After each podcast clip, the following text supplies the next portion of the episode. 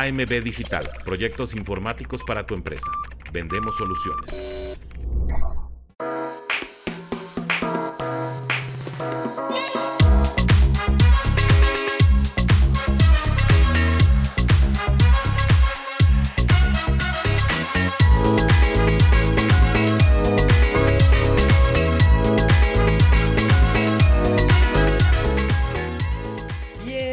Amigos míos, un programa más con el coach Rosado, así como cada jueves por la mañana. Yo sé que lo esperan, yo sé que lo desean, ya estamos aquí y quiero empezar este programa, coach, eh, número uno, la verdad, la verdad, saludándolo, pero quiero dar énfasis en esta situación. Fíjese bien. Llegué hoy el día, eh, fue un día terrible en el trabajo, traigo los dedos devastados, de verdad están deshechos, chocó mi taxi, este, vengo estudiando en el metro, en el camión, porque la verdad no me dio tiempo de preparar el programa este, como yo quisiera y como Dios manda, este, es decir, bien. Em, y la verdad es que estoy con los ojos hinchados, estoy devastado y me digo, es el precio que hay que pagar por eh, hacer lo que a uno le gusta y por la excelencia. Y me quedé pensando, creo que esto lo sabe el coach Rosado. Es un, esto se trata de trabajo, trabajo constante. Y tenemos al coach Rosado del otro lado de la pantalla, que él ya jugó NFL, que estuvo con los Jets, que jugó NFL Europa, que viene desde la UDLA, que, o sea, ha sido un, y, que aún después de haber, de haber vivido el sueño, sigue trabajando, o sea, lo platicábamos hace rato, coach, tres juegos mañana, el viernes, no sé si todavía le toque juego el domingo, pero coach, usted vivió el sueño, lo sigue viviendo y el trabajo nunca se acaba. Coach, yo quisiera que empezara este programa justamente con esa perspectiva suyo, esa perspectiva suya sobre trabajo constante para poder vivir el sueño que es la NFL, que es el fútbol. Cuéntenos, coach. Sí, ¿cómo estás, Tigrillo? Qué bueno que, que estamos por acá otra vez, otra semana más y una semana corta en donde Día de Acción de Gracias, también hay que este, dar gracias, ¿no? Por todo, todas las cosas que nos da la, vida, que nos da Dios. Y, es importante, ¿no? También es un buen momento también para reflexionar en varias cosas y, este, y de lo que dices, ¿no? O sea, gracias a Dios, este, eh, nos ha dado trabajo y a mí me ha dado la oportunidad de, luchar, ¿no? Por mi sueño, de trabajar en lo que me gusta, de lo que desde chico quería este, ser jugador de fútbol americano, dedicarme a esto, ahora tengo la oportunidad de estar en los medios y estar también como coach, ¿no? Entonces, pero sí, hay que pagar un precio, hay que trabajar fuerte, hay que tener disciplina y todo lo que te enseña el fútbol americano eh, más allá de lo que son las X, las O, las estrategias del juego y todo, te enseña que, bueno, al final la vida sigue, la vida continúa, este, después de que te retiras, después de que ya no juegas y todo, y al final todo lo que, lo que quieras hacer en la vida, si quieres alcanzar un sueño, si quieres lograr algún trabajo, si quieres lograr alguna meta, este, subir, ascender en algún puesto, pues necesitas esforzarte y necesitas trabajar fuerte, necesitas trabajar intensamente y este, y bueno, esto es a mí lo que me ha dejado el fútbol americano, ¿no? Sin el fútbol americano no sé si hubiera tenido esta misma educación en cuestión de, trabajo, de, este, de, esfuerzo, de disciplina. Y, y, aquí estamos, ¿no? Grabando este programa, este episodio para toda la gente, este, un programa gratuito. Y además, este, bueno, a mí me toca trabajar este, el Día de Acción de Gracias, van a ser 11 horas al aire, este, hablando de fútbol americano, viendo los partidos. O sea, la gente puede decir, bueno, pues, está padre, ¿no? Al final yo también digo, ¿no? Me gusta, me encanta, es lo que, es lo que realmente quiero. Cuando estoy ahí lo disfruto mucho. Este, pero no solamente es eso, ¿no? Eh, eh, el presentarte a la televisión, sino detrás de todo eso llevas un trabajo muy intenso. O sea, tuve que empezar a trabajar desde el, eh, el domingo tuve dos partidos, el lunes tuve programa y empezando el lunes tempranito vámonos a darle. Y, acabas muy cansado, ¿no? De, de, este, de las transmisiones por el tema mental, el tema de estar ahí analizando las jugadas, estás eh, al aire y todo. Y, este, y el lunes, pues, a darle a darle a la chamba, ¿no? A preparar los partidos, porque no nada más es presentarte y ya, este, bueno, saber qué pasa en el partido, sino tienes que estudiar todo el roster, hacer todo el depth chart. Yo hago depth chart de los dos equipos, en cuestión de estadísticas, veo video, este, todavía hasta hace un rato. Eh, todavía estaba viendo video del partido que me faltaba. Y aparte, semana corta, dijeras, bueno, eh, estoy acostumbrado a trabajar el partido del jueves, los dos partidos del domingo, sí, pero ahorita se me juntaron tres partidos y, los tuve que preparar de lunes, martes, miércoles y ya estar listo para el día de mañana, ¿no? Y todavía el viernes ya, al, final no vamos a tener el juego del, del viernes de Miami, lamentablemente yo ya había empezado a, trabajar en el juego, pero eso eh, me da, va a dar oportunidad de tener un día extra para, para preparar los juegos del domingo, ¿no? Entonces, al final, bueno, lo que te enseña es eso, ¿no? Que eh, estás dedicado a algo, es tu trabajo y te tienes que preparar. Al final, bueno, pues es una responsabilidad que cada uno tenemos, ¿no? Es hacer un plan de juego, así como en el coacheo, ¿no? También ahorita eh, tuve junta de reyes, también tengo los junta los martes. Entonces, no solamente es el, tema de estar en la televisión, el tema de hacer este tipo de programas, sino también la otra responsabilidad de ser head coach, de, de estar viendo este qué es lo que necesitamos para el equipo, estar, estamos, seguimos formando el staff de entrenadores, estamos este, por cerrar los jugadores que van a estar en la, próxima temporada, ver los jugadores que vamos, este, que les tenemos que echar un ojo para el tema del draft, necesidad del equipo. Entonces, todo ese tipo de cosas se agregan, pero la gente no lo ve. Al final nada más te presentas el, el jueves y el jueves, bueno, eh, en Día de Acción de Gracias, la verdad muy padre eh, el estar ahí este, en la televisión, estar hablando de fútbol americano, ver todos los partidos,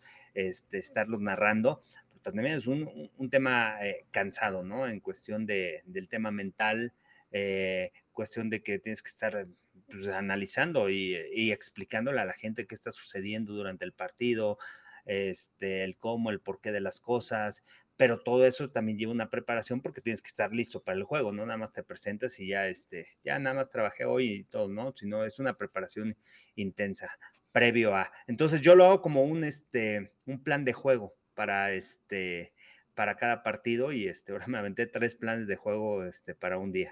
Pero bueno, padre, me gusta, gracias a Dios, doy gracias que tengo trabajo, que, que estoy haciendo lo que me gusta y, este, y eso me motiva más, ¿no? Para, para seguir adelante. Y así como lo dices, ¿no? Así como tú estás preparando, tuviste diferentes circunstancias y todo, pero bueno, aquí estamos grabando el programa y bueno, para toda la gente y este, hablar de fútbol americano es este, siempre muy agradable.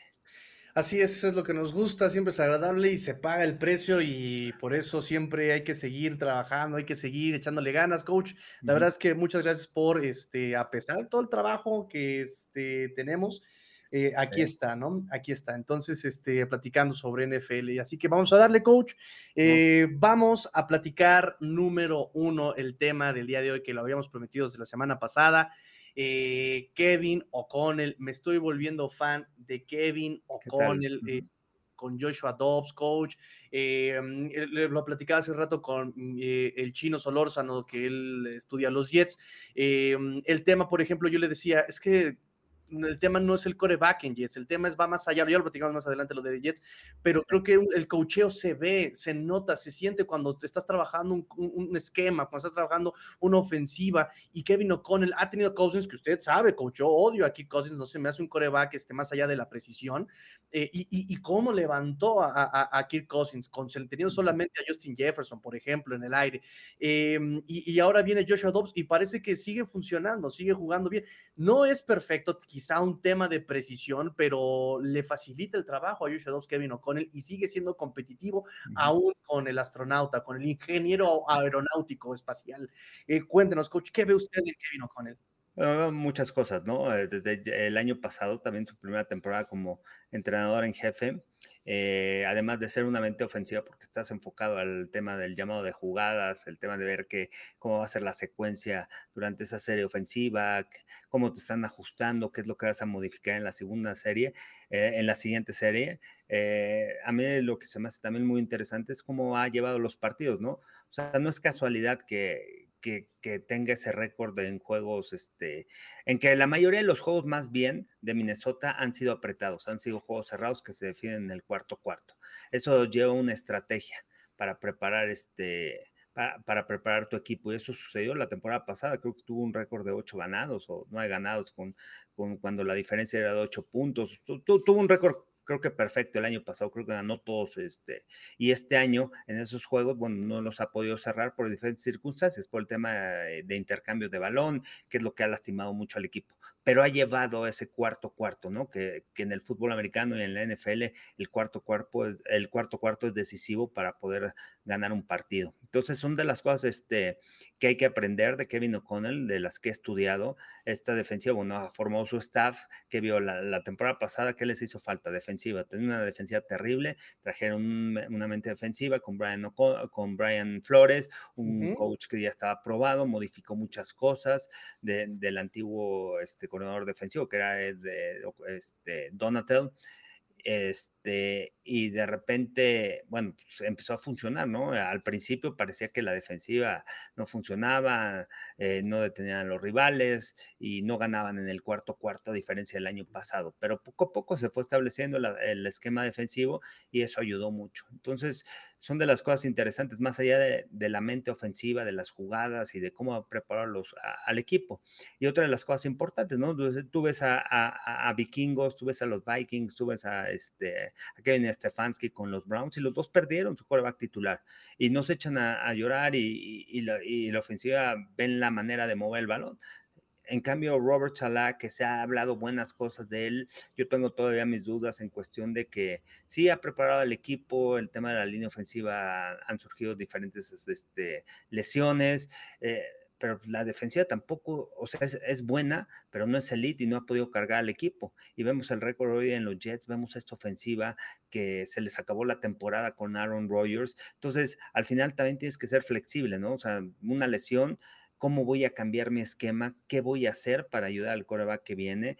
Este, el coreback que viene no es, eh, no es el indicado, pues entonces me empiezo a mover, empiezo a ver en agencia libre algún coreback veterano, que es lo que hicieron los vikingos este, no se fueron con Jaren Hall, se lastimó Jaren Hall, pero ya habían traído a Joshua Dobbs y, le dieron la oportunidad y eres un coreback que ya tiene experiencia, pero los Jets se fueron con Zach Wilson, creyeron que él iba a salvar al equipo o al final ya se han derrotado, ¿no? Cuando viene la lesión de Aaron Rodgers y es por Rodgers pues, haciendo el esfuerzo, el máximo esfuerzo, dice que va a regresar en diciembre, la verdad no tiene caso porque el equipo no va a pasar a postemporada, entonces no tiene caso que se arriesgue, ¿no? Entonces aquí ves la diferencia, ¿no? De los entrenadores y de lo que han hecho con sus equipos con circunstancias similares.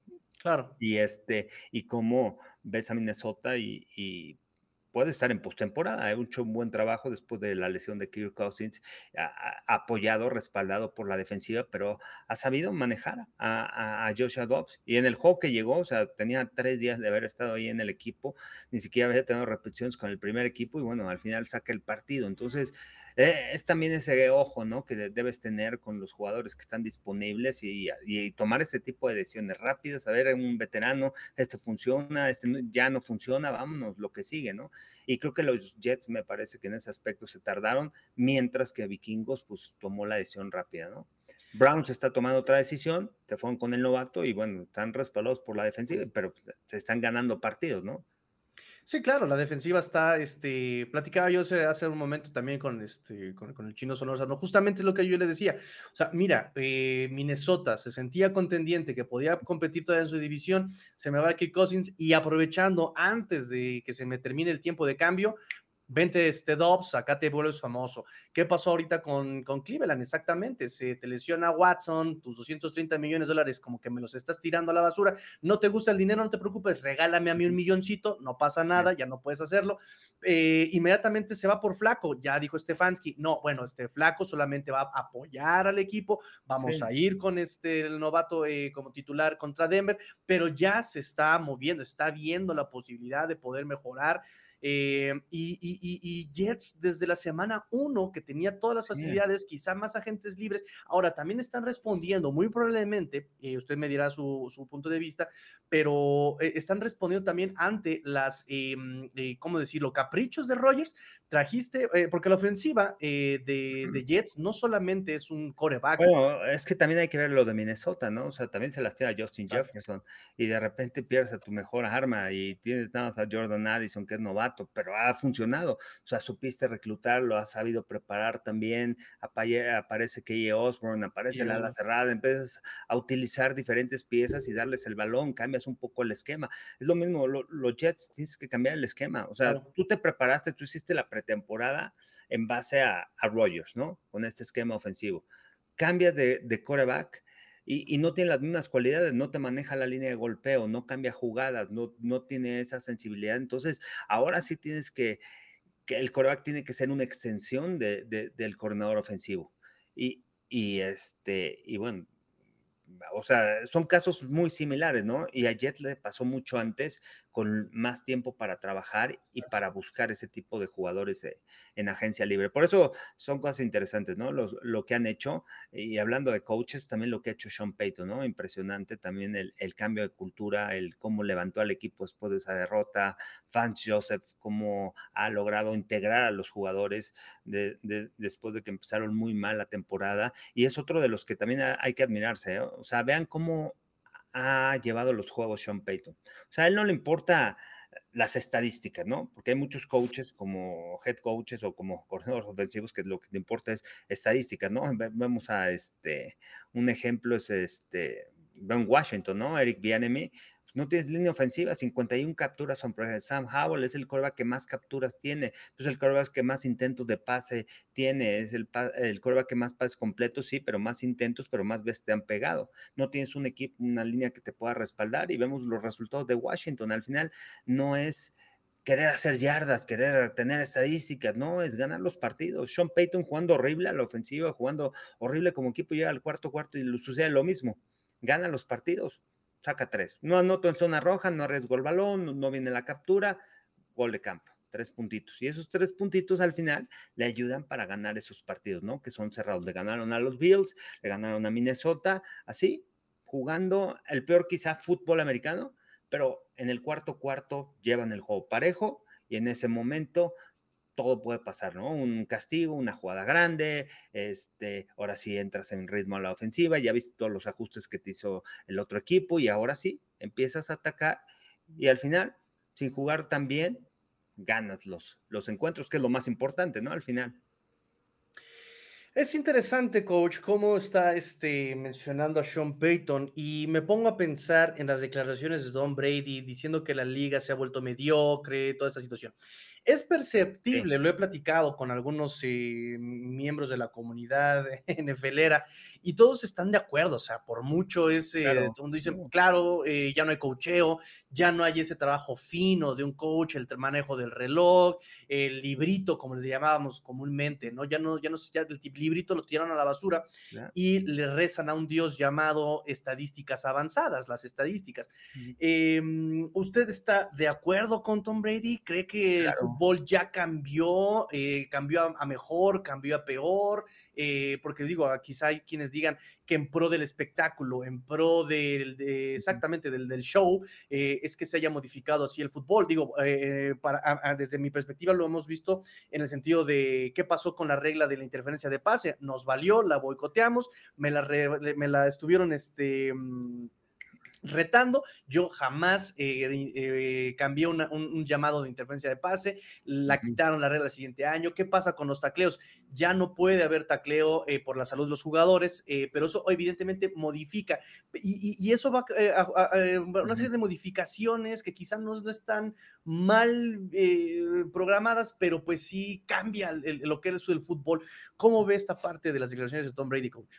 No, eh, estoy de acuerdo con él, ¿no?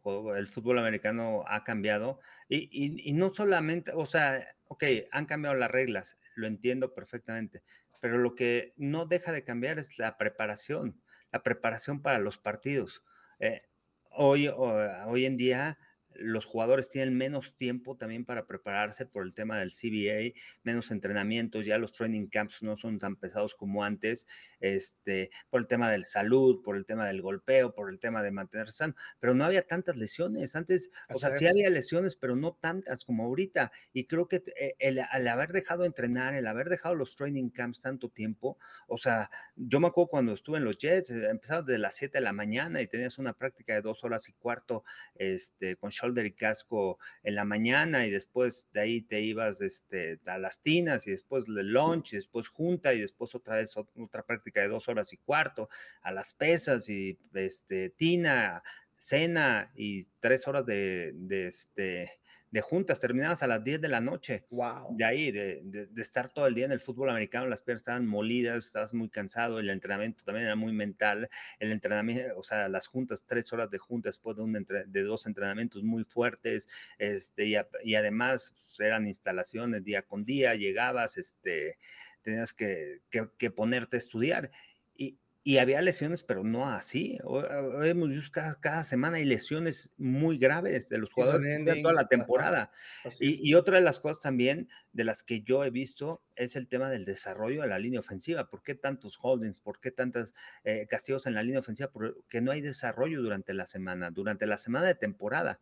Y eso es a lo que también Brady se, se, estaba refiriendo, ¿no? La dedicación que le empeñan los jugadores para, el para trabajar, tanto jugadores como coaches, para desarrollar la técnica, los fundamentos del fútbol americano. No nada más es llegar y poner el esquema. Ok, voy a poner mi esquema, pero ¿cómo voy a salir? La bloqueada, la pisada, las trayectorias, ¿cómo las voy a correr? Eh, el coreback, o sea, diferentes aspectos que tienes que estar trabajando día con día. Y esto es, eh, el fútbol americano es, de repetición. Y tú cómo vas mejorando con la repetición. O sea, tú, ustedes vean a, o sea, cuando veíamos a Brady en el, en el video ese de que la película que sacó ahí en, este, en redes sociales, pues a los 40 años todavía trabajando en la técnica, en el hombro, en el codo, este, esos detallitos. Y dices, ¿cómo el mejor quarterback, el que ha jugado tantos años, todavía se enfoca en eso? Pues es, es lo que se necesita que estés enfocado en los pequeños detalles que marcan la diferencia. Pero hoy en día con las analíticas y con que si te la juegas en cuarta oportunidad y todo, vean este, a Filadelfia. Tienen a uno de los mejores coaches en línea ofensiva, Jeff Stoutland. Lo que ha hecho con esta línea ofensiva. Este equipo, ¿qué, qué son algunas de las estadísticas más importantes este, en el fútbol americano? Convertir tercera oportunidad y corto tercera y, eh, ¿qué es, tercer, qué es tercer, y corto? ¿Qué es que en corto? Es de tres, dos o una yarda, ¿no? ¿Y cuáles son los más eficientes? Los Filadelfia. Ya ves, están en tercera y dos o cuarta y dos y vienen con el quarterback sneak, eh, con el brotherly shop. Entonces, pero vean cómo se colocan desde la técnica, desde la colocación, el pad level, bajito, la explosividad que tienen, son detallitos que lo hacen ver perfecto, pero ha llevado mucho tiempo de entrenamiento para que esto salga. Y cuando tú dominas eso, no hay forma de que te paren, no hay forma. Cuando tienes un coreback que tiene una fortaleza de piernas, que en squat levanta 600 libras, que es uno de los más fuertes en la NFL, pues tienes esa oportunidad de atacar y además con el empuje de atrás, con el empuje de la línea ofensiva adelante, este, eh, pues realmente con lo más básico puedes hacer, este, pues puedes dominar, ¿no? Ese tipo de situaciones. Y, y, y, en tercera oportunidad, tú tienes que ser eficiente al 100% en tercer y corto. Claro. Olvídate de tercer y medio, tercer y largo. Esas son probabilidades y esos también son los ajustes de la defensiva. Pero tercer y corto o tercer y una, cuarta y una es, es, es actitud, nada más. Es actitud. Eso no se cae. Es actitud y fundamentos. Así es el fútbol americano. Y no cambia, ¿no? Es bloqueo y tacleo. Al final el fútbol americano es lo mismo. No tacleas, te anotan. No bloqueas, te capturan, este, te detienen, este, eh, gana la defensiva. Entonces, al final el fútbol americano es lo mismo, ha evolucionado en muchas cosas, pero también ya queremos hacer cosas, queremos este, inventar el hilo negro cuando es lo más básico, ¿no? Que podemos ser y creo que eso es lo que falta, ¿no? No olvidarnos de los fundamentos y creo que a eso se refiere, se refiere Tom Brady. Sí, correcto. ¿Cuántas veces lo hemos dicho aquí también? Eh, jugar básico no es jugar mal, exactamente es retomar los fundamentos, las bases eh, que hace eh, el, fútbol. O sea, en vez de complicar las cosas, hacerlas más difíciles de digerir, es vuelves a lo básico, empiezas a ejecutar desde lo sencillo y eso te va dando constancia. Y sí, efectivamente, aquí personalmente lo hemos visto, por ejemplo, con jugadores en profesional que de repente la familia lo sabe, dice o sea, yo aquí me enojo y digo, ¿cómo es posible que un jugador en profesional, un receptor coach, usted jugó de, de, wide receiver también, de receptor, este, espera la pelota en, cierto... ¿no? Ve, a los receptores de Kansas, ¿no? Como un ejemplo. Exacto. El meterte a la, a la máquina, al tirabalones. O sea, cuando yo llego a la NFL, yo, gracias a Dios, tenía buenas manos para atrapar el balón. Este, era algo, era un talento, ¿no? Natural, algo que se me da, o sea, fácil, se me hace muy fácil atrapar el balón. Y cuando llego a NFL Europa, pues me costó mucho trabajo por la velocidad del balón. Y luego tenías al profundo y no había, o sea, la separación es mínima. Entonces, pues ¿qué, tenía que hacer? Dije, ¿sabes qué? No estoy atrapando balones, la concentración, ¿qué necesito hacer? Y me empezaba ahí, este, después de los entrenamientos, a atrapar balones, 100 balones, 200 balones, este, y, y así fue desarrollando mis manos. Me acuerdo que en el 2003, cuando me cambian a Amsterdam, solté un, mm, creo que solté un balón nada más en toda la temporada, en todas prácticas y juego, pero todo fue un trabajo y, acabando la práctica me quedaba jog machine, atrapar, atrapar el balón, atrapar el balón, atrapar el balón, atrapar el balón, es la única forma de desarrollarte. Hoy en día ya no trabajan en eso, esos son los fundamentos a los que hablaba. Ah, también haces una evaluación de los receptores que salen del colegial y, es mucha falta de concentración, ¿no? Pues este se le cayeron 22 balones esta temporada, este es el problema son las manos tienen velocidad, corren buenas rutas, pero el problema son las manos. Entonces, esos pequeños detalles es a lo que se, a lo que menciona Brady, ¿no? O sea, por eso necesitamos la excelencia y para conseguir la excelencia hay que trabajar y es un trabajo 24/7. También no sé si escuchaste la entrevista y escucharon la entrevista de este con C. Stroud que le, que le contaba, este es un trabajo para ti y, y ya lo que hiciste ayer ya que te sirva de aprendizaje y lo que sigue, a seguir trabajando día con día, porque esto es un trabajo 24/7, los 365 días. Y realmente no sé si lo tuvieron la oportunidad de escucharlo, lo escuchaste, Tigrillo, pero realmente es la verdad. Así, por eso le, e, eso fue lo que le ayudó a jugar tantos años en la NFL y estar en, ese nivel. No todos eh, pagan el precio, pagamos el precio de trabajar tan intensamente. Exacto. O sea, de dedicarte, porque a lo mejor te dice, sí, es muy fácil, me voy a dedicar y no, pero a la hora cuando ejecutas no es cierto. Oye, ya entrenaste, ya hiciste esto, ¿cuántas horas entrenaste? ¿Qué más hiciste? ¿Ya viste video? ¿Ya hiciste esto? ¿Ya hiciste? No, pues si dice esto, de las 10 cosas hice 5, ah, no, pues entonces no. O sea, lo estás haciendo a medias. Claro, eh, eh, mire, eh, estoy haciendo, y usted lo sabe, con, con, Rudy Jacinto, el precio del éxito. este, hemos estado haciendo biografías de jugadores que han llegado justamente a estos niveles de profesional.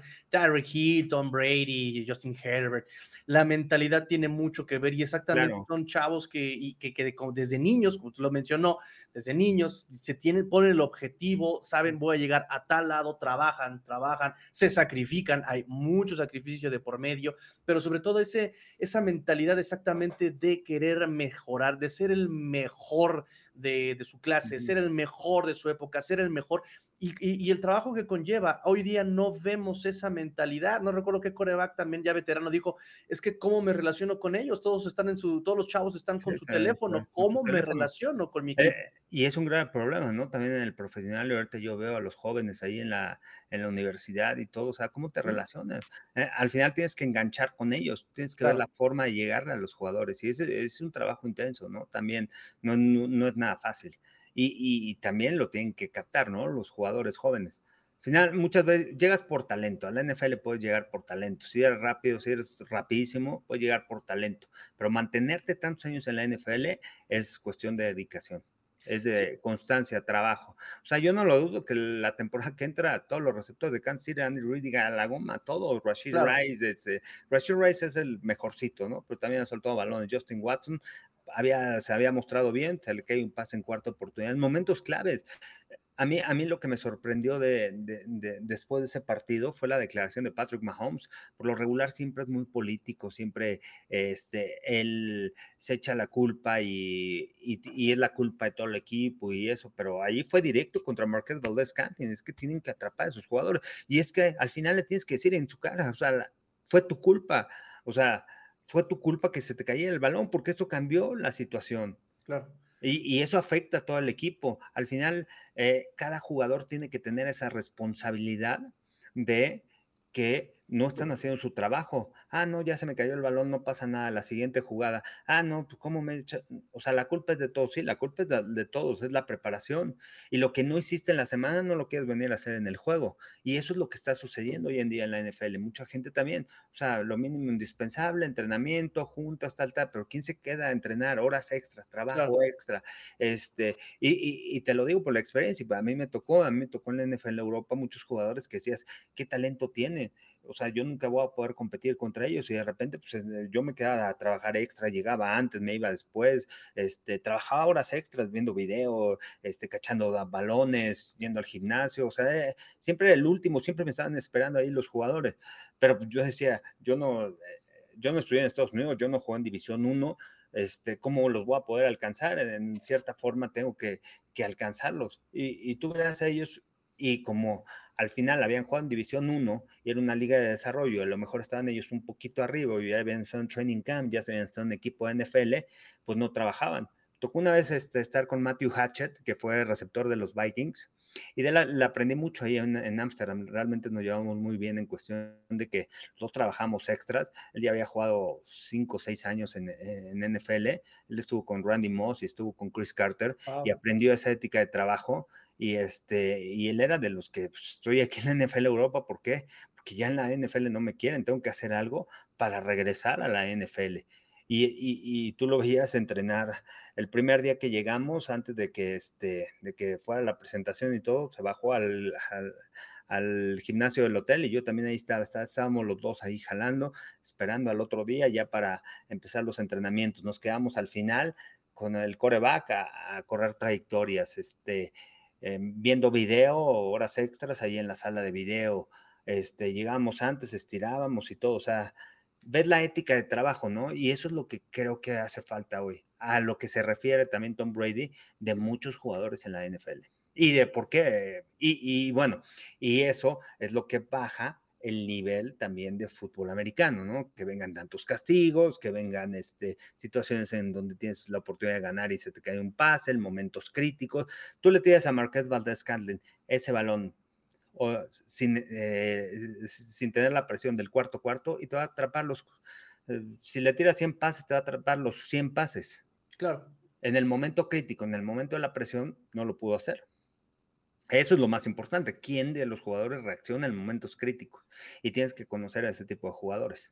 Sí, lo hemos dicho, este es un deporte humano y exactamente están eh, eh, de alguna forma exhibidos, no, no, no, no la palabra, están, este, pues sí, se tiene que enfrentar a mucho estrés y exactamente estrés, sí, claro, a ese nivel de profesional. Es como, es, como, el ejemplo, también me acuerdo el Super Bowl de los Chiefs contra San Francisco, el pase de Garoppolo que en tercera oportunidad no pone a Manuel Sanders, que pudo haber cambiado el juego y, hubieran tenido el control San Francisco y ya con eso hubiera cerrado el partido. Y de repente, pues lo vuela. Si tú lo pones a lanzar este, en la práctica, te, te pone esos pases de 100, 100 te los coloca. Pero en el momento crítico, cuando tenía que hacer la jugada, no la hizo. Y, vino Kansas City cuando Mahomes tuvo que hacer el tercero y larguísimo, tercero y 20, tercero y 15, no sé qué tenía Kansas City, lo logró conseguir. Nadie dice, sí, el talento, la velocidad de Terry Hill, sí, pero ejecutaron. Le salió la jugada. Mahomes ahí le, le pusieron cuarto y 25. A mí, fue lo que me impresionó desde el juego Kansas este, contra Filadelfia. Hablen lo que quieran de la ofensiva que no ha funcionado y todo. Mahomes, cuando tuvo que poner el cuarto oportunidad, la puso, se la puso aquí a, Justin Watson. ¿No la trampó? La tienes que atrapar. O sea, ¿qué más quieres? O sea, ya Mahomes se quitó a todos, ¡pum! Ah, mm, bueno, más bien fue un hook y ahí se plantó bien, adelantito en la marca del primero y es el receptor hizo su trabajo, pero y el balón lo puso ahí Mahomes no la atrapó este Watson, ¿no? Y hablando justamente de este tipo de jugadores, eh, me, trae a la mente un par de Carolina. Uno es eh, Luke Kuechly, Quickly, Quickly.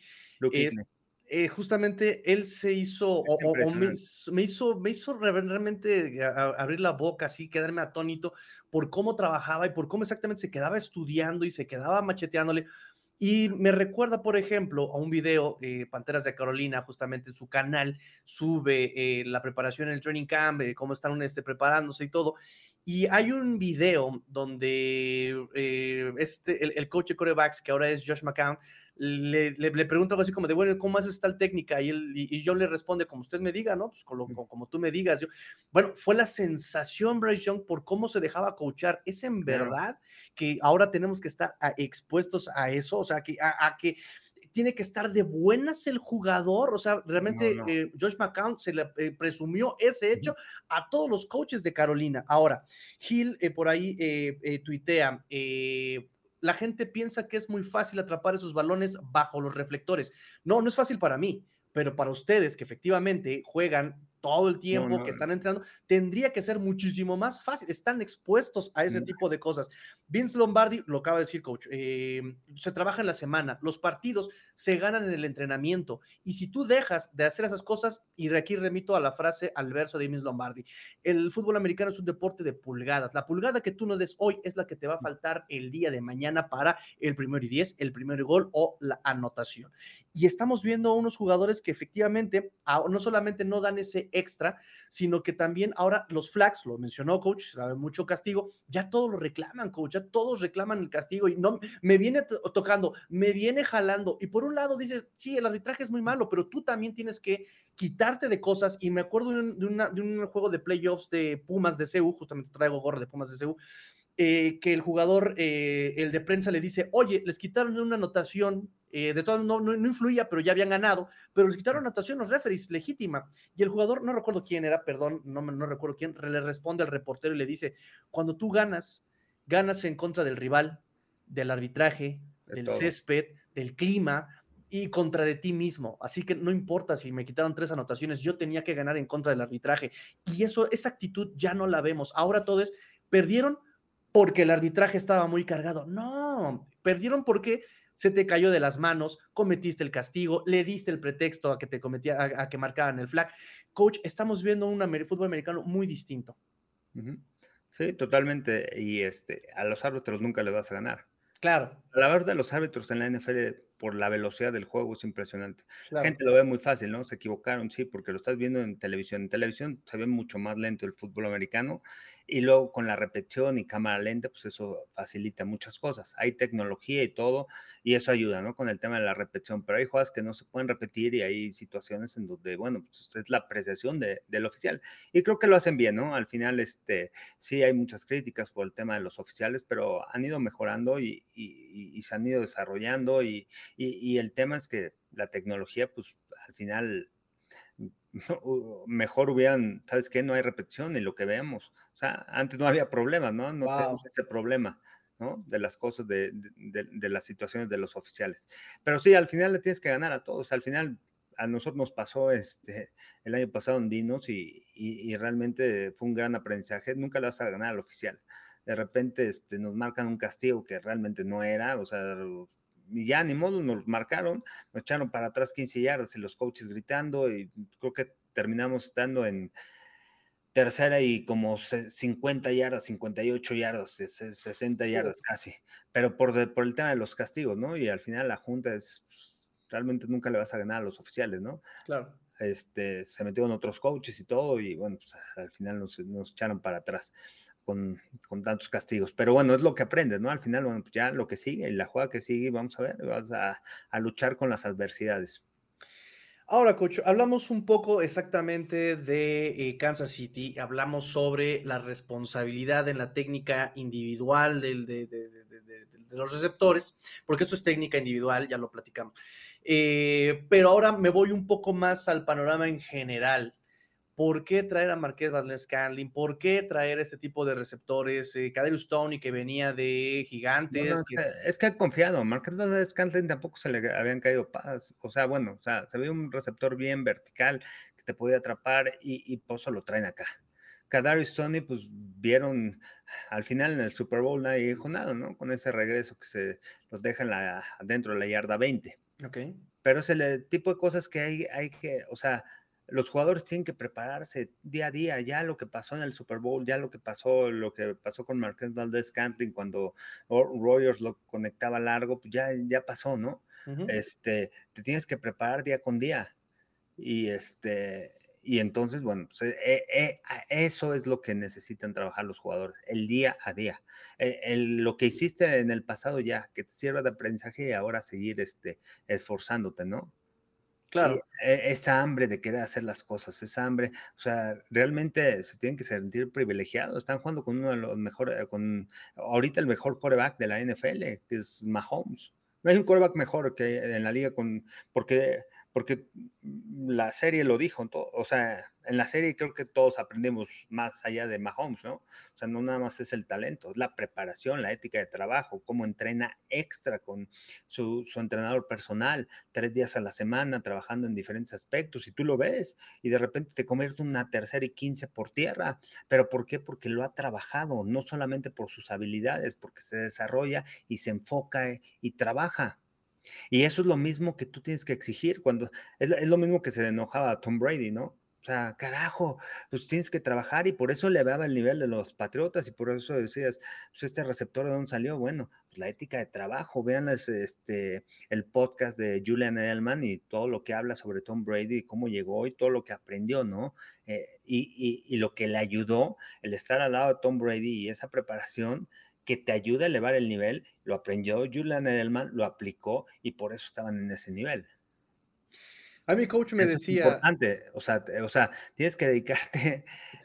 o sea, realmente se, escucha muy fácil y se escucha muy lógico, pero cuando te toca vivirlo, eh, no todos lo aplican o sea, más o menos la aplica, ya estoy cansado, me voy a meter a la tina, este, hoy no tengo ganas de cachar. Tienes que cachar, cachar, cachar. A ver, tu responsabilidad es atrapar el balón, por eso te pagan. Una vez Sam Rutiliano, que era mi coach, este que, este que fue head coach de los Browns, fue mi coordinador ofensivo en, este, en, Barcelona, de los coaches que más he aprendido de él, y, y, y nos pone un ejemplo, ¿no? De, este, de Ozzy Newsom. Ozzy Newsom, Salón de la Fama, nunca lo vi que soltar un pase en la práctica. Nunca. En los juegos obviamente nunca soltó. Nunca lo vi porque le preguntamos, oye, ¿cuál era el éxito de Ozzy Nunca soltó un pase en las prácticas. O sea, nunca lo vi soltar un pase. La concentración estaba ahí, estaba en ese momento, estaba preparado. Y, la consecuencia cuál era? Es que en los juegos no iba a atrapar, no, iba a soltar ningún balón, iba a hacer jugadas grandes, porque estaba listo, estaba preparado. Los partidos se ganan desde la práctica. Sí, exacto. Y, así, bueno, en, las diferentes posiciones es lo mismo, ¿no? Lo mismo este, Dion Sanders, ¿no? O sea, eh, con un gran talento, pero también una ética de trabajo, una pasión, una mentalidad, este, claro. Eh, una mentalidad impresionante, los duelos. Y, escuchas a Jerry Rice y a, Dion Sanders cuando estaban en San Francisco los dos, pues los tiros que se aventaban en los uno contra uno. Igual te, este, con Michael Irving Marco Levin también cuenta eso, ¿no? De cuando estaba con Dion Sanders, que lo que le ayudó a subir su nivel es que los dos eran sumamente competitivos. Claro. Y, un ejemplo de eso es el tema de Zach Wilson. O sea, tú ves a Zach Wilson y pues, sí, se enoja y todo, pero realmente ama el juego, realmente, o sea, porque el talento lo tiene. O sea, tú, tú lo ves lanzar el balón, ese juego contra los Raiders, ese pase que lanzó con una gran facilidad, pero ¿por qué no ha llegado a ese nivel? ¿Por qué no ha llegado al nivel de, de decir, puta, ya te ganaste el respeto, porque no tiene la dedicación. Y ahí están las consecuencias. Ahorita ya lo sentado, no su carrera se vaya a levantar. ¿Por Coreback dedicación. Coreback 3, pero, pero ustedes vean, los Jets son la peor ofensiva de la NFL. O sea, tú los ves en las categorías que, en primos y dieces promedian 14 primos y 10 por partido, son la número 32. Anotaciones en el primer cuarto, 18 puntos llevan hasta el momento anotados en el primer cuarto. Es la semana 12 y ha anotado solamente 18 puntos en el primer cuarto. Cuando es un equipo que no, que no puede venir de atrás, que tienes que irte adelante temprano en el juego. Y al contrario, ellos no pueden anotar puntos desde el primer cuarto. Entonces, este, y bueno, y, ahí le va sumando, ¿no? Hay varias estadísticas de los Jets que son la, la última ofensiva, ¿no? Pero bueno, son consecuencias, sí, la línea ofensiva el desarrollo de la línea ofensiva, las lesiones, pero bueno, ¿qué voy a hacer yo? ¿Cuál es mi responsabilidad? El trabajo, prepararme, esforzarme, ¿cómo, voy a mejorar para estar en otro nivel y para elevar a mis compañeros, ¿no? Y creo que eso pues nunca apareció de Wilson. Pero aquí, por ejemplo... Como ejemplo de él, ¿no? Sí, sí, sí, pero, pero, aquí también volvemos a lo mismo, ok, técnica individual, y vamos a hablar un poco más amplio el panorama platicábamos ahorita sobre Kansas y ok, perfecto, eh, confiaron en Marquez Scanlin, confiaron en Kadrius Stoney, Mahomes el año pasado pues ganó un supertazón, ¿no? Pero como quiera, Kansas City es de los contendientes. Así es. Eh, estos receptores se van a levantar, ¿eh? ¿Por qué? Porque tienen un líder, porque tienen a Mahomes. Hay equipos que no tienen líder. Y el coacheo, claro que también ah, este. Claro, Andy Reid es alguien de los coaches que, eh, o sea, es fuerte. No sé si han escuchado el podcast también de los Kelsey, este, en Training Camp. O sea, una de las cosas este, que, que, voy a implementar y que, bueno, hemos trabajado o he trabajado como coach, pero este, me gustó que lo que hace Andy Reid, ¿sabes qué? Ofensiva a tempo, 15, 15 jugadas, pa, pa, pa, pa, al final la práctica. Dice, jugadores salen vomitando. ¿Por qué? Porque la ofensiva a tempo tienes que sacar la jugada en 15 segundos. Y la que sigue, y la que sigue, y la que sigue, y avanzando, y pensando, y la jugada, y que esta es la cobertura. O sea, son muchas cosas que tienes que estar pensando y al final nada más es ejecutar. O sea, este, se escucha muy fácil ese drill, pero no manches. Eh, eso es lo que te ayuda, ¿no? Al tema de la fortaleza mental como jugador. No, no, no sé si me haya explicado la gente que, juega fútbol americano, este, me entienda, ¿no? O sea, eh, que, ese drill de ofensiva a tempo son 15 jugadas seguidas, eh, en donde tienes que sacar la jugada en 15 segundos, te, sale la jugada, atrapas, te colocas, la siguiente jugada, o sea, acabas muerto, pero es para trabajar el tema también mental este, dentro del campo y, ese toughness, ¿no? Que, que, este, que busca Andy Reid. Eso lo hacen en, training camp, en pretemporada. Pero mm, eh, es un ejemplo de cómo trabajar esos aspectos, ¿no? Esos pequeños detalles. Por eso te digo, tienen un gran líder como Andy Reid, tienen un gran líder como Patrick Mahomes, que va a elevar el equipo de una defensiva que está respaldada. Entonces, yo creo que este equipo, los receptores van a mejorar. En cierta forma van a mejorar. No quiero decir que ya los vayan a correr el día de mañana y ya no, van a mejorar, lo van a ver con los Raiders. Y va a buscar otra vez a Marquette Valdez Scantling, Patrick Mahomes y, la va a atrapar, pero ya elevó y ya los jugadores entendieron que tienen que luchar con la adversidad, ya vieron que un líder está trabajando, que se está preparando, que ya se dieron cuenta todos que, que, ustedes no están trabajando, bueno, pues ahora sí me voy a poner a trabajar y van a ver el resultado este, con el equipo. Creo que esta ofensiva, este, hoy en día igual, o sea, hoy vemos a Kansas y hoy vemos a Miami, que son dos equipos muy similares y la fortaleza de ambos equipos no es la ofensiva, es la defensiva. Sí, sí, sí, De los dos, ¿eh? Miami con Tyreek Hill, con toda la fortaleza es la defensa. Ahorita la defensa ya dio un paso adelante y está atrás, se ha quedado, ¿no? O sea, ¿por qué? Por los puntos que ha anotado la ofensiva en los últimos partidos y quién te ha ganado los partidos, quién te ha ganado los juegos, la defensa. ¿no? Sí, sí, sí, completamente de acuerdo.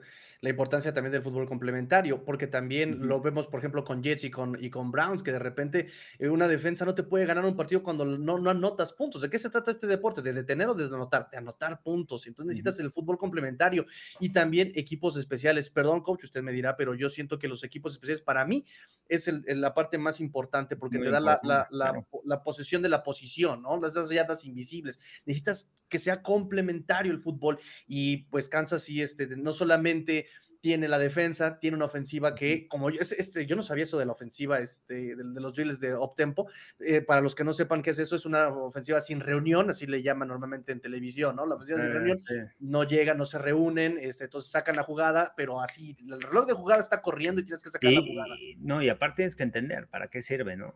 O sea, porque hay momentos en el partido que la tienes que utilizar, con las cosas no funcionan, sola le vámonos, ofensiva de tempos. o sea, todos están pensando de más, ok, aquí nada más ejecutas. ¿Por qué? ¿Por qué nada más ejecutas en la ofensiva de tempo? Porque estás cansado, porque no te da tiempo de ver qué cobertura, ya ejecutas, a ver, viene la carrera de zona, viene la trampa, viene la dart, viene el RPO, viene esto, y, ya, y, y, ya nada más te colocas, escuchas la jugada, rápido tienes que procesar qué jugada va, quién está adelante, cómo están colocados, qué técnica, qué cobertura, más o menos, y ya, dónde están los safety, ya eh, eh, localiza la cobertura y pum, ejecutas, ejecutas, ejecutas. Y tienes que, o sea, para eso sirve, ¿no? La ofensiva de tiempo es algo muy similar a la ofensiva de dos minutos. La ofensiva de dos minutos es diferente, ¿no?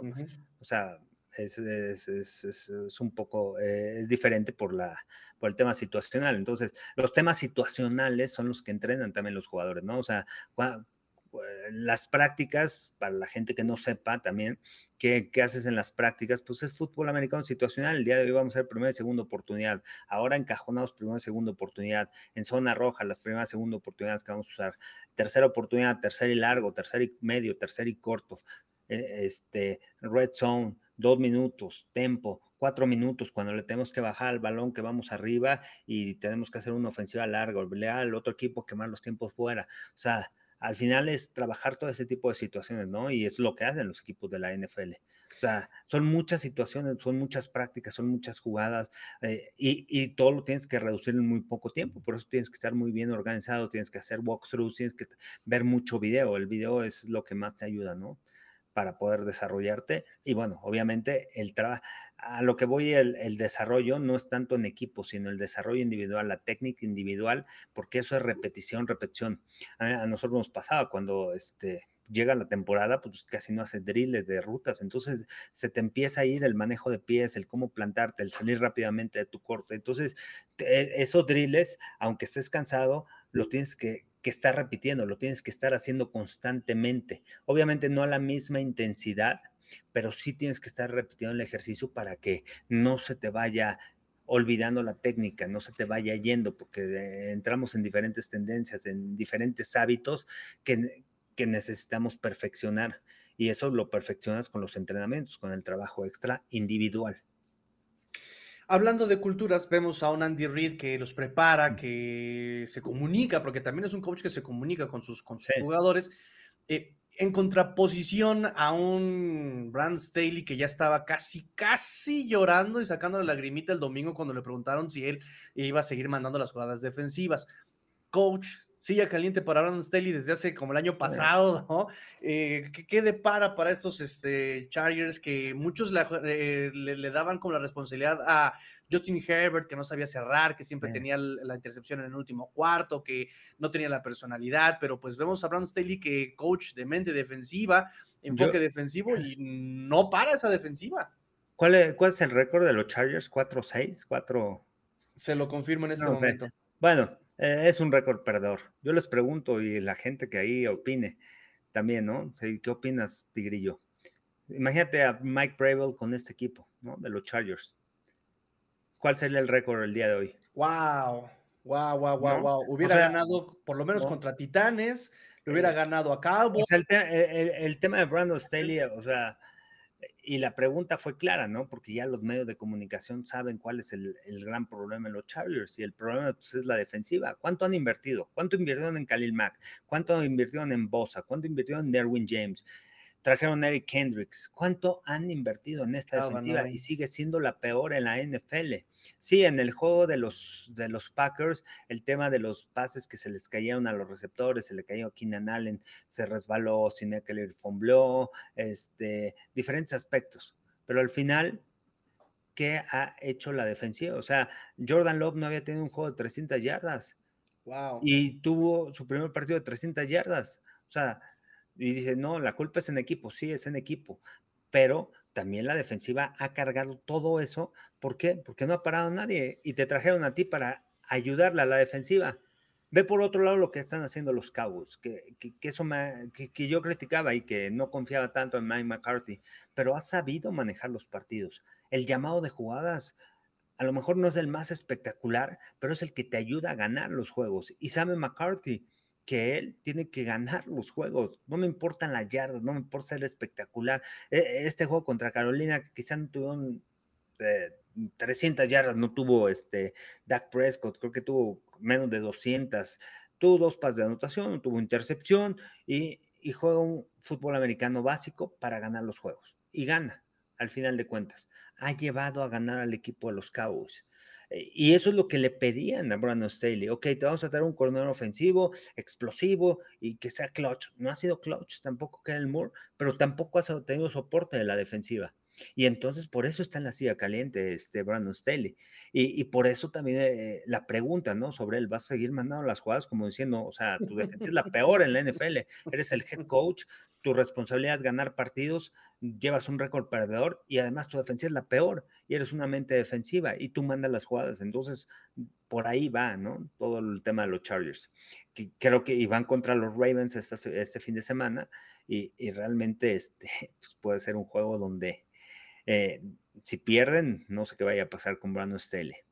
Lamentable, ¿no? O sea, a mí cuando me llegó, llegó me, me, gustó el tema de actitud, el tema de comunicación con los jugadores y todo, pero cierta forma vas perdiendo el respeto. Es lo mismo con Robert Salah. O sea, tú ves que tu coreback no funciona, ya siéntalo, ya cámbialo, haz algo en la organización. O sea, la defensiva sí, estamos cargando al equipo, le ganamos a Filadelfia, es el momento. Eh, ¿por, qué? Por la defensiva, por los intercambios de balón y de repente pues, nos vamos, nos hundimos, no podemos aguantar tanto tiempo dentro del terreno de juego y vemos que Zach Wilson no es el coreback.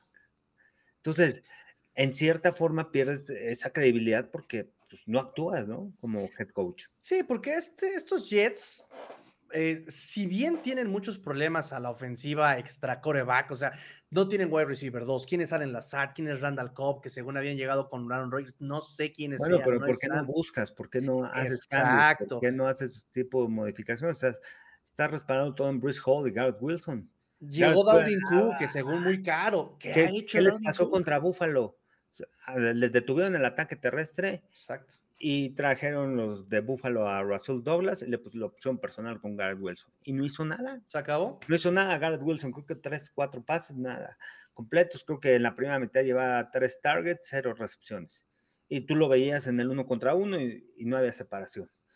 Entonces, eh, este, tienen que aparecer, ¿no? Otro tipo de jugadores, cómo los voy a desarrollar, qué estoy haciendo. Exacto. Todo ese tipo de detalles, ¿no? Exactamente. De lo que se trata el programa, ¿no? De hablar de este tipo de cosas extra fútbol, pero bueno, que afectan al final, ¿no? En el tema de resultados, en el tema del desarrollo, todo salió por el tema de Tom Brady. Sí, y que nos dio pie a todo esto, digo, ya estamos este, también por cerrar el programa y nada más para terminar ya lo de Zach Wilson. Me parece, coach, ya ustedes mira, Zach Wilson es eh, el chivo expiatorio, pero realmente incluso no confío siquiera en eh, Hackett. Imagínate, claro, tampoco, ¿eh? Y se me hace raro porque viene de una ofensiva de la costa oeste que es muy amigable con el coreback. Su papá fue parte de, del, West Coast, ¿no? Con Bill Walsh. A mí me tocó de, de, coordinador ofensivo. Cuando estuve con los Jets, su papá era el, el coordinador ofensivo, Paul Hackett.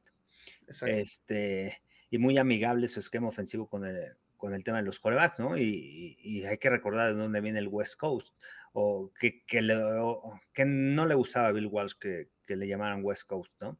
Y, y, esta ofensiva surge cuando él estaba como coordinador ofensivo de los Bengals, este, y el ataque terrestre no funcionaba.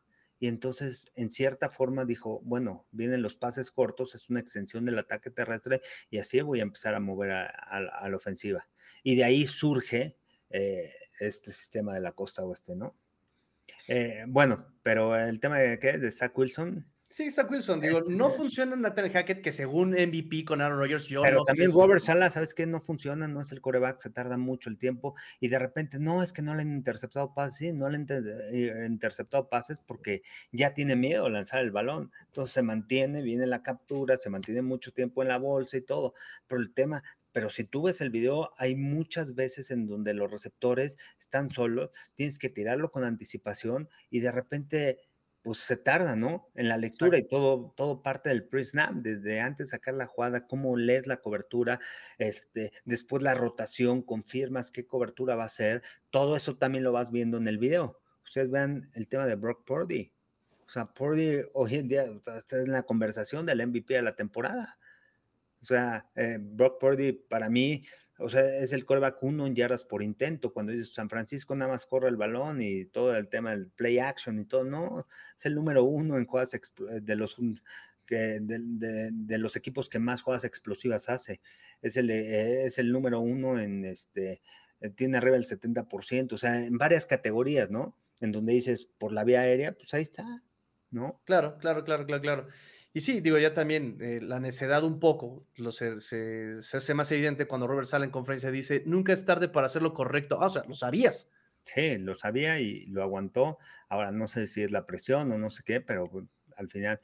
Y, también parte de, de, la evaluación de los coaches es lo que tienes y cómo vas desarrollando tu temporada, en qué cosas vas mejorando, en qué cosas vas desarrollándote, ¿no? O sea, es el, e, es el caso eh, de Frank Reich, ¿no? También otro de los que está en la silla caliente. Sí, claro. Este, de repente David Tepper dice, pues dejo ir a Steve Wilkes, que para mí se me había, había hecho un gran trabajo la temporada pasada como coach interino. Este, el equipo había podido correr el balón, era físico, ganó algunos partidos y con, lo que tenía, ¿no? O sea, tampoco era un equipo espectacular. Y bueno, no, vamos a tener una mente ofensiva y este, vamos a escoger el primer coreback, hacemos nuestro cambio y vamos a agarrar a Bryce Young y de repente empiezas a ver en pretemporada cuántas veces le pegaron a, Bryce Young, ¿no? En pretemporada. En pretemporada. Entonces, eh, ya, este es un problema que llevas arrastrando desde pretemporada.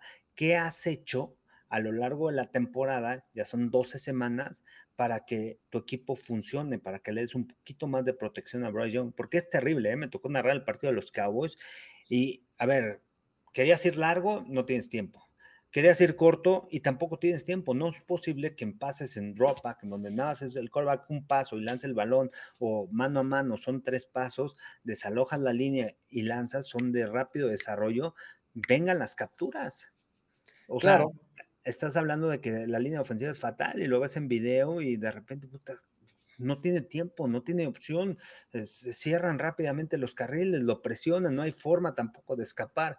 Entonces, eh, eh, pero eso lo venía arrastrando ya desde pretemporada, ¿no? Este, y bueno, y al final, bueno, la responsabilidad de quién es de Frank Wright, ¿no? Mente ofensiva, una ofensiva que es de las peores en la NFL, que no ha funcionado, que tienes un Heisman, un cinco estrellas saliendo de la preparatoria y que pues no lo has podido desarrollar y que no has podido desarrollar tu ofensiva. Claro, ¿a quién está lanzando? Thielen, Thielen que es un zombie, o sea, salió de ultratumba, ya estaba muerto en, en Minnesota salió de ultratumba, Thielen es su mejor receptor, la línea ofensiva, coach, usted me está remitiendo a la pretemporada, pero que no se nos olvide que esta línea ofensiva le pegaron a Sam Darnold, le pegaban, o sea, viene arrastrándose también de mucho tiempo atrás la línea ofensiva, pasan las gestiones y no cambia la línea ofensiva en Panteras. Entonces, bueno, volvemos a lo mismo del fundamento. es una línea ofensiva mala. Claro. Tackle izquierdo, primera selección. El año pasado fue el pick Ocono.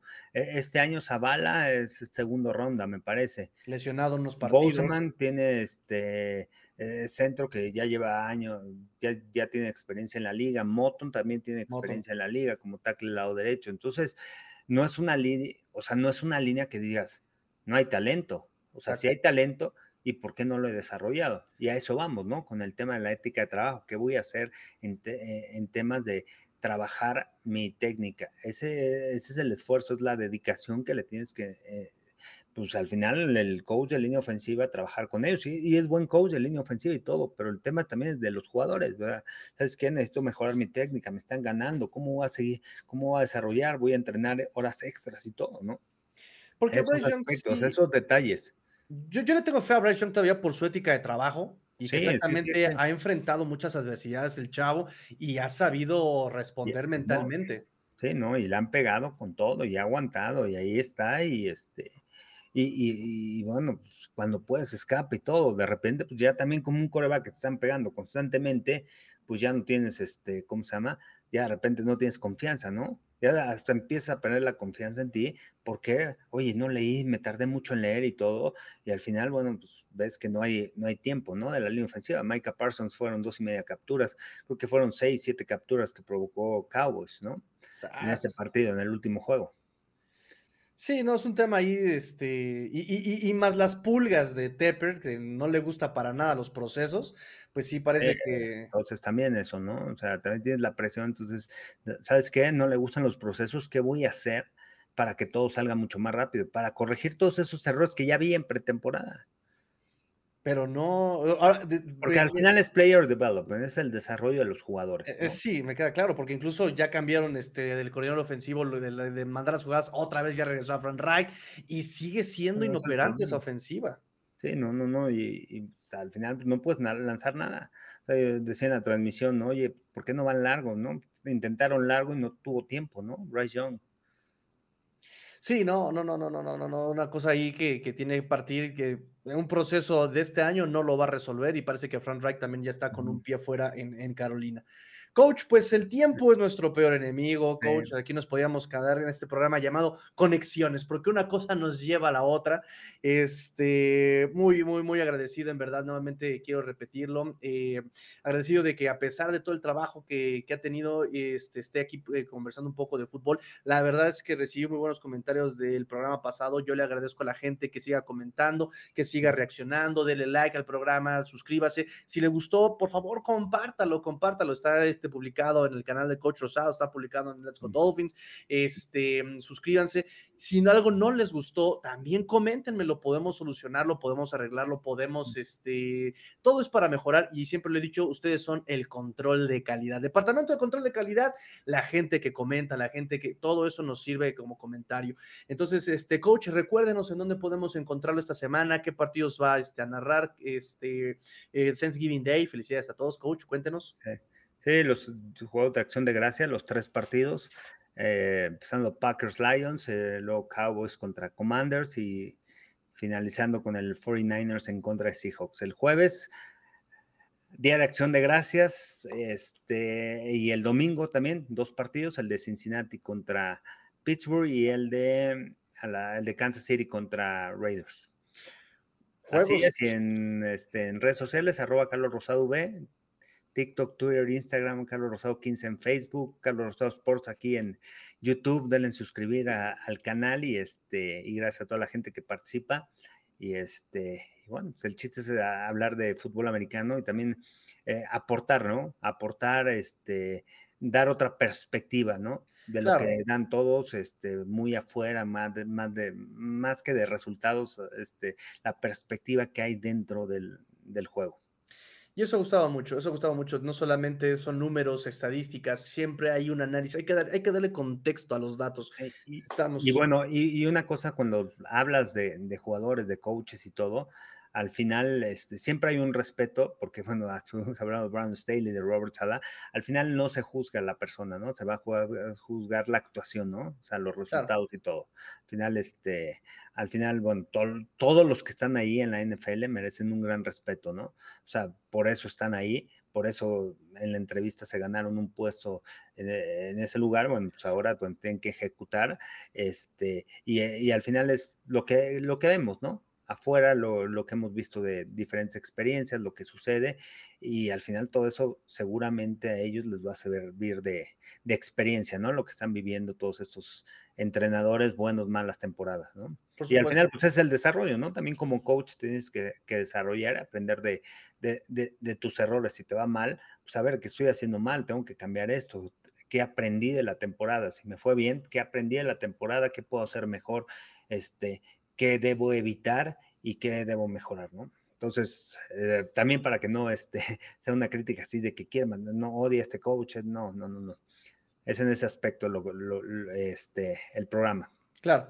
Sí, sí, sí, por supuesto, siempre tratando de, entender esta parte del deporte, porque al final de cuentas también el deporte, siempre lo hemos dicho aquí, e, este deporte es el más parecido a la vida, ¿no? Y así lo mismo, después de un día de trabajo que nos fue mal, bueno, ¿qué aprendimos y qué podemos mejorar? Esa es la parte humana del, fútbol y pues ojalá les funcione, ojalá les sirva, este, mm, y, coméntenos si, si, les gusta, si no les gusta, todo, todo, todo, coméntenos también, por favor. Coach, muchísimas gracias, nos vemos la próxima semana.